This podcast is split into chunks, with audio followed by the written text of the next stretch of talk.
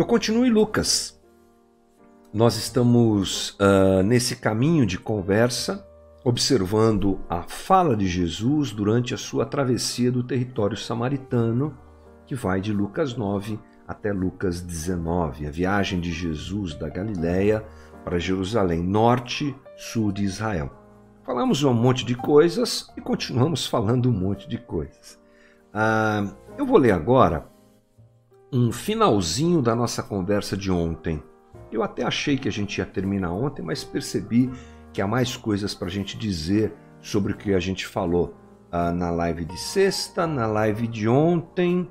Tem mais coisas para a gente aprender aqui. Então vamos lá? Lucas 11, versículo 9, que diz: Por isso lhes digo: peçam e lhes será dado, busquem e encontrarão batam e a porta lhes será aberta. Pois todo o que pede recebe, o que busca encontra, e aquele que bate a porta será aberta. Qual pai entre vocês, se o filho lhe pedir um peixe, em lugar disso lhe lhe dará uma cobra? Ou se pedir um ovo, lhe dará um escorpião? Se vocês, apesar de serem maus, sabem dar boas coisas aos seus filhos, quanto mais o Pai que está no céu dará o seu Espírito, ou o Espírito Santo, melhor dizendo, a quem o pedir. É claro que esse trecho do texto bíblico não pode ser é, observado de outra maneira senão linkado com aquilo que vem antes. Pai Nosso e a parábola do amigo inoportuno, aquele amigo que chega meia-noite, bate na porta do outro e o outro o atende. Isso aqui é praticamente um desfecho desses dois movimentos, né, dessas duas uh, citações de Jesus, o Pai Nosso e essa parábola. Esse trecho fecha a conversa apresentando uma aplicação prática do que a gente vem tratando. Aliás, o, o Pai Nosso nós discorremos aqui vários dias, acho que foi mais de uma semana, né, para a gente aprender o Pai Nosso detalhadamente. A gente abordou ontem essa questão da da parábola do amigo inoportuno, e hoje a gente dá uma geral nessa situação, ok? É claro que o Pai Nosso e essa parábola nos fazem lembrar, faz a gente lembrar que Deus é o nosso Pai. E que Aba, que é um jeito de uma criança falar, demonstra intimidade, aconchego, proximidade, amor, carinho, uma relação realmente paterna da parte de Deus para conosco Lembrando que isso é inédito. Hoje a gente fala muito, porque a gente vive no tempo da graça, né? Já entendemos que Deus é nosso Pai e que podemos buscá-lo dessa maneira, mas quando Jesus traz essa ideia, não tinha algo parecido, não era algo comum, não é? Mas essa é a ideia também presente no Pai Nosso, entre tantas que nós já discutimos aqui. E nos mostra também que a nossa oração deve ser baseada nessa relação. O, o, a sequência do texto de Lucas traz isso. A gente não pode deixar isso escapar. É o Pai Nosso, é a parábola do amigo inoportuno, constrói para nós a realidade de que Deus é o amigo da meia-noite e que ele vai atender. Né? Que a nossa importunação não cabe numa relação entre filhos e pais, mas que a gente deve enxergar Deus sempre como aquele que provê. Né? Lucas, no texto que nós lemos, ele apresenta a seguinte citação: Por isso lhes digo: peçam e lhes será dado. Busquem e encontrarão. Batam e a porta lhes, se, se lhe abrirá, lhe será aberta. Pois todo o que pede recebe, o que busca encontra, e aquele que bate a porta lhe será aberta. Bom, Jesus, o Mestre, está nos dizendo que Deus, o Deus Pai que ele representa, né? digamos assim, como filho, é um Deus que age na vida do homem. Jesus reafirma a interferência divina na vida humana. Tem gente que constrói a sua espiritualidade desprezando isso. É? É, nós, cristãos evangélicos, de modo geral, não. Mas existem correntes de espiritualidade que desprezam a ação de Deus aqui, agora. Então, nós temos dois movimentos dentro desse, dessa forma de pensar. O deísmo, D de dado, deísmo. É, eles acreditam que há uma força divina que foi responsável pela criação de todo o universo e de todo o cosmos, mas essa força divina não interfere em nós aqui hoje. E não é através da espiritualidade, muito menos do evangelho, que a gente vai se conectar com essa força que criou o cosmos. Pensam assim os deístas. D de dado. Cuidado com isso. Deístas. Eles acham que para a gente alcançar esse contato com a transcendência, o que a gente tem que usar é a razão, é o pensamento, é o desenvolvimento do conhecimento. Quanto mais conhecimento eu tenho, eu é, estarei de alguma forma me conectando com esse com esse criador do cosmos, não com espiritualidade. Eles também não acham que Deus opera aqui. Agora tem o teísta, T de tatu, né? Esses daí creem que Deus existe, que Deus criou todas as coisas e que Deus interfere nesses dias. É, vou ler uma uma definição tirada da internet aqui, mas que resolve bem essa questão. Doutrina comum a religiões monoteístas e sistemas filosóficos inclinados ao fideísmo, caracterizada por afirmar a existência de um único Deus, de caráter pessoal e transcendente, soberano do universo e em intercâmbio com a criatura humana. Então, nós somos teístas. O cristão, aquele que vive o Evangelho de Cristo, ele é teísta porque a gente acredita que Deus age aqui. A gente acredita que Deus opera aqui e Jesus está reafirmando isso, ou nos dando a certeza disso. O Mestre está dizendo que Deus responde à oração do homem e que esse homem precisa estar em sintonia com a sua vontade. Isso é importante. Qual oração que Deus responde? A oração daquele que está em ligação com a própria vontade de Deus. Jesus usa os termos pedir, buscar e bater, né? E eu preciso te lembrar como é que ele faz isso. Por isso eu vou lembrar a própria parábola citada antes, tá bom? Eu vou ler aqui para você, que é importante para a construção do nosso entendimento versículo 5 de Lucas 11. Então lhes disse: Suponham que um de vocês tem um amigo e que recorra a ele à meia-noite e diga: Amigo, empreste-me três pães, porque um outro amigo, um amigo meu, chegou de viagem e não tenho nada para lhe oferecer. E o que estiver dentro da casa responde: Não me incomode, a porta está fechada, meus filhos já estão deitados comigo, não posso me levantar e lhe dar o que me pede. Eu lhes digo: embora ele não se levante para dar-lhe o pão por seu amigo, por causa da importunação que se levantará, ele lhe dará tudo o que precisar. A gente já construiu essa ideia do porquê esse homem procurou o seu amigo, porque ele recebeu uma visita à noite. Já a gente já bateu um papo sobre isso outro dia, né?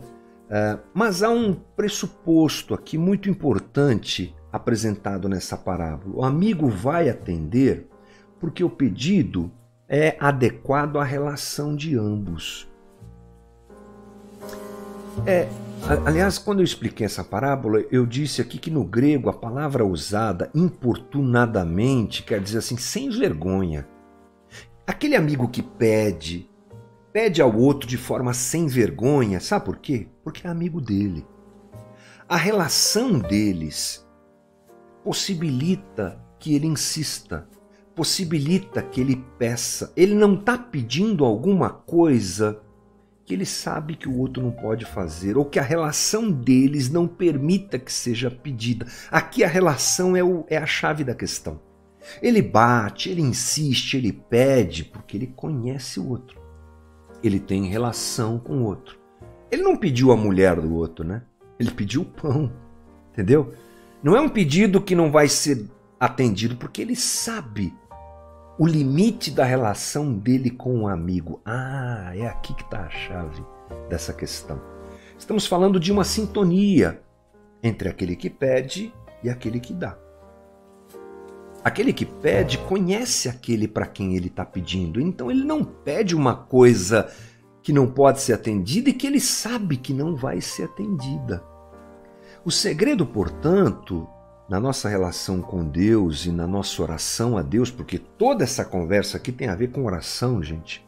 Não perca isso de vista.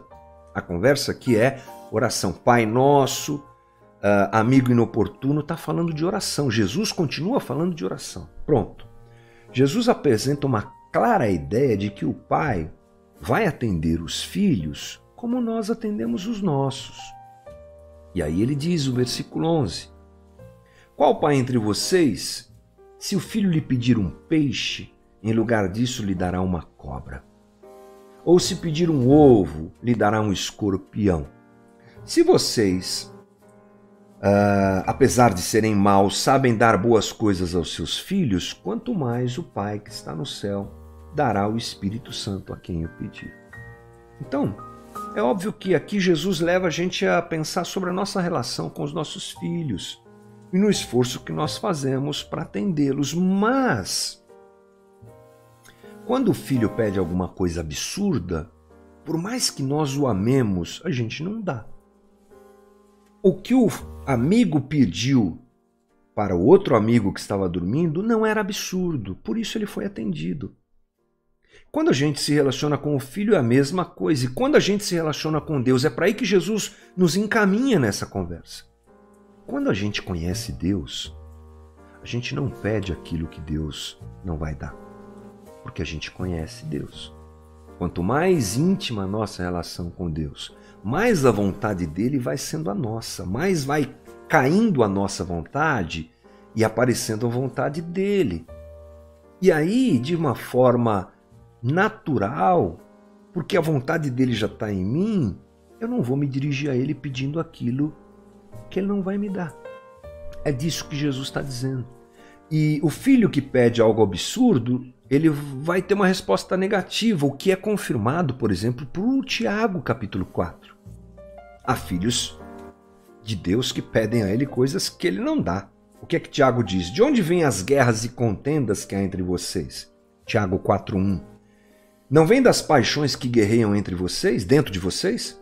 Vocês cobiçam coisas e não as têm, matam e invejam, mas não conseguem obter o que desejam. Vocês vivem a lutar e a fazer guerras, não têm, porque não pedem. E quando pedem, não recebem, pois pedem por motivos errados para gastarem seus prazeres. Pedimos mal, pois pedimos aquilo que está fora da vontade de Deus.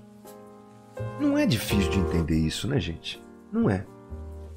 E Jesus, quando diz assim versículo 11: Qual pai dentre vocês, se o filho pedir um peixe, em lugar disso lhe dará uma cobra? A resposta é: ninguém.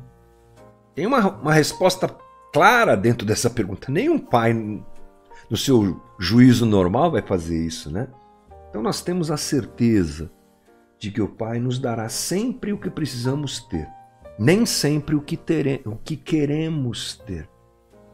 Mas interessante é que Jesus nos aponta que o melhor que Deus pode nos dar é dele mesmo. Isso encerra a nossa conversa. Versículo 13: Se vocês, apesar de maus, sabem dar boas coisas aos seus filhos, quanto mais o Pai que está no céu dará a vocês o Espírito Santo. O melhor que Deus pode nos dar é dele mesmo.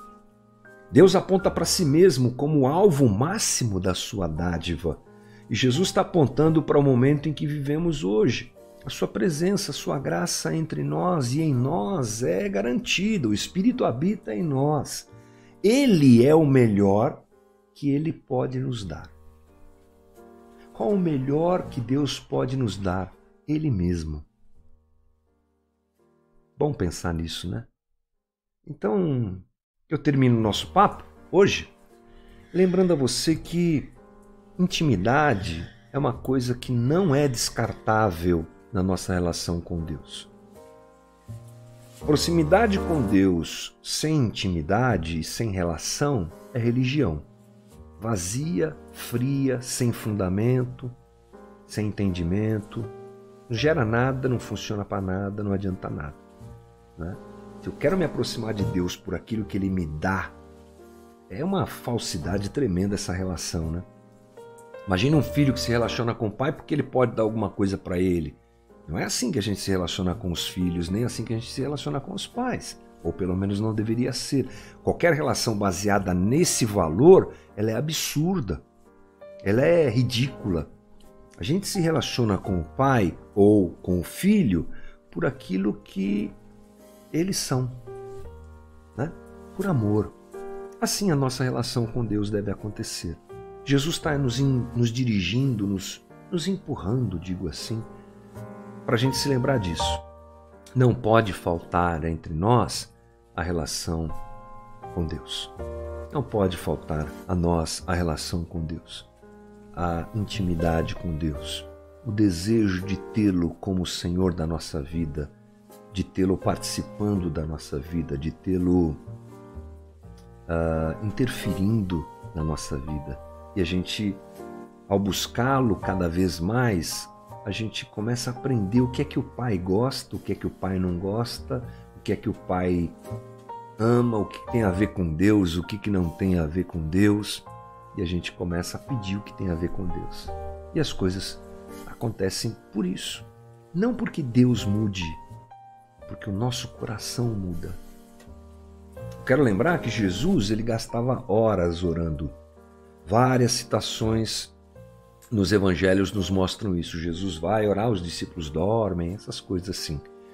Por que, que Jesus orava tanto? Se ele é o próprio Deus encarnado, para que a humanidade dele estivesse em sintonia com Deus e com a vontade do Pai. Isso a gente vê no momento máximo da sua oração, que é o Getsemane, seja feita a tua vontade. Se der passar, se der para passar esse cálice, passa, Senhor. Mas seja feita a tua vontade ele estava ligado diretamente com o Pai. Os pedidos que ele fazia tinham a ver com o Pai.